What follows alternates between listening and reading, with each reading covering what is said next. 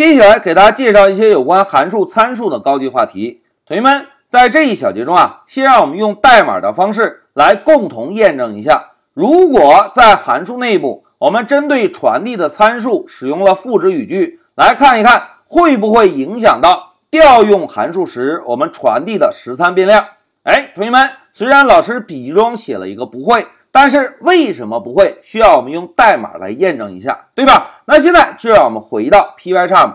同学们，老师啊，首先使用 define 关键字来定一个名字叫做 demo 的函数，并且让这个函数能够接收一个 number 的变量。现在老师啊，使用 print 函数先做一个输出函数内部的代码。好，输出完成之后，同学们，我们这一小节的目标是什么？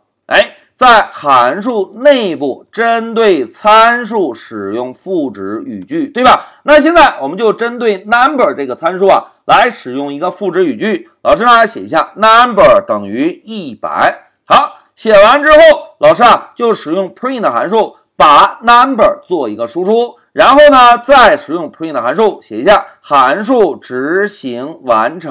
哎，这个 print 函数就是我们 demo 函数的最后一行代码。现在函数准备完成，老师啊就在第十二行来定一个全局变量 global number，给这个变量呢设置一个九十九的值，然后我们来调用一下 demo 的函数，并且把 global number 以参数的形式传递给这个函数，然后呢，老师啊再使用 print 函数把函数执行完成之后 global number 这个变量做一个输出。哎，同学们猜一猜。现在代码执行第八行会输出多少？哎，非常好，第八行会输出一百，对吧？那第十四行呢？哎，非常好，第十四行仍然应该输出九十九，对吧？来，我们运行一下程序，共同验证一下。走，哎，同学们看，当函数内部代码在执行时，输出 number 这个变量等于一百，对吧？当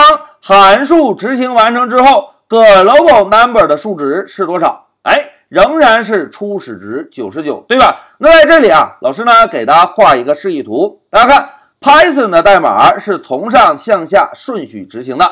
当来到第一句，发现是一个函数，并不会立即执行，对吧？那么继续向下方寻找，查找能够执行的第一句代码。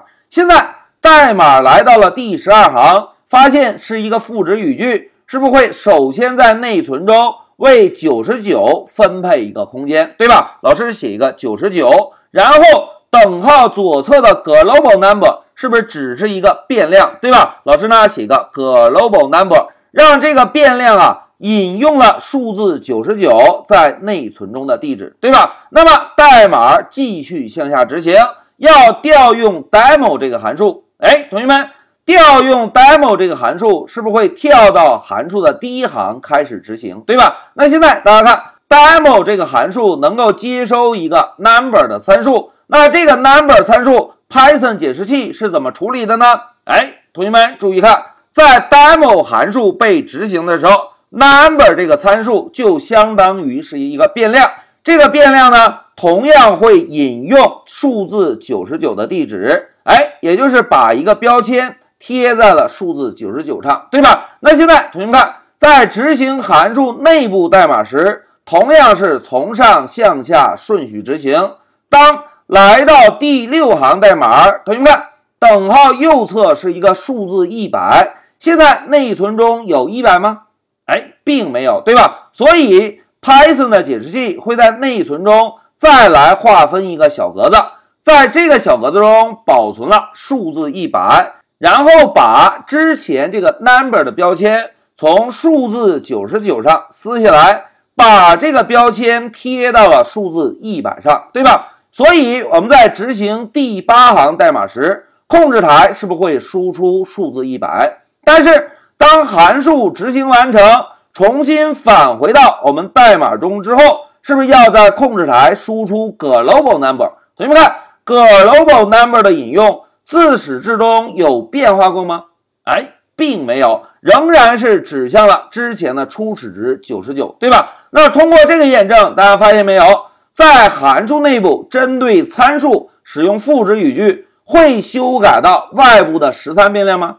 哎，不会修改，对吧？那现在老师啊，在这里再增加一个注释，不会修改到外部的实参变量。好，现在我们已经验证了 number 这个类型。同学们，在 Python 中是不是有不可变类型和可变类型？number 作为一个数字是可变的还是不可变的？哎，非常好，数字是不可变类型，对吧？那现在再让我们对这个函数啊进行一个改造。老师呢，增加一个可变类型的参数。同学们，可变类型有哪些类型？哎，非常好，可变类型包含有列表和字典，对吧？那现在老师啊，就再增加一个参数，叫做 number list。这个呢，来接收一个列表的参数。同样，我们在函数内部啊，针对 number list 这个参数也做一个赋值。老师呢，给这个列表啊设置一个一二三的列表。然后在下方，我们同样打印一下列表 number list。好，现在函数内部的代码改造完成，我们再把注意力啊集中到函数外部的调用上。老师呢，同样定一个全局列表 global list，并且给这个列表啊设置一个初始值四五六。设置完成，我们在调用函数时，就可以把这个列表同样当做十三。传递到函数内部，然后呢，当函数执行完成之后，老师再在代码的末尾使用 print 函数，把全局的列表做一个输出。来，我们再来验证一下，如果在函数内部针对可变类型的数据使用了赋值语句，会不会影响到外部的十三变量？来，现在老师运行一下程序，走。哎，同学们看，函数内部输出的是一二三。函数外部呢？哎，并没有发生变化，仍然是我们设置的初始值四五六，对吧？那在这里，老师啊，再给大家画一个示意图。大家看，Python 程序从上向下执行，碰到函数直接继续向下方来寻找可以执行的代码。那现在我们啊，就把注意力放在刚刚新增的这个列表变量上。大家看，当第十五行代码执行时。Python 的解释器是不是首先在内存中为列表分配一个空间，并且设置初始值四五六，对吧？然后呢，再使用等号左侧的 global list 这个变量来引用这个列表的地址。哎，老师画一个箭头指向这个列表，然后再来看第十六行代码调用函数时，是不是把 global list 的引用？以参数的形式传递到函数内部，对吧？那现在同学们看，在函数内部使用了一个 number list 来接收，是不是意味着 Python 的解释器会在内存中建立一个 number list 的局部变量，让这个局部变量直接贴在了四五六的这个盒子上？那现在大家看，代码继续向下执行，来到第七行，哎，第七行同样是一个赋值语句。而且等号右侧的列表在内存中有吗？哎，并没有，对吧？因此，Python 的解释器啊会在内存中再分配一个小格子，在这个小格子中记录一二三这个列表的内容，然后呢，把 number list 这个标签从四五六的列表上撕下来，贴到了一二三这个标签上。所以在第十行代码打印输出的时候。是不是打印的是一二三这个列表，并不是四五六列表？但是同学们看一下，全局变量 global list 引用有被修改过吗？并没有，对吧？所以当函数执行完成，返回到代码中之后，继续向下执行，在输出 global list 时，仍然是输出的四五六。来，同学们，让我们回到笔记。在这一小节中啊，我们呢就用代码的方式共同验证了一下：如果在函数内部针对参数使用了赋值语句，并不会影响调用函数时传递的十三变量，对吧？同时，我们在编写代码时，是不是分别针对不可变类型以及可变类型的参数，通通验证了一下？不管是可变还是不可变，只要我们使用了赋值语句，影响范围怎么样？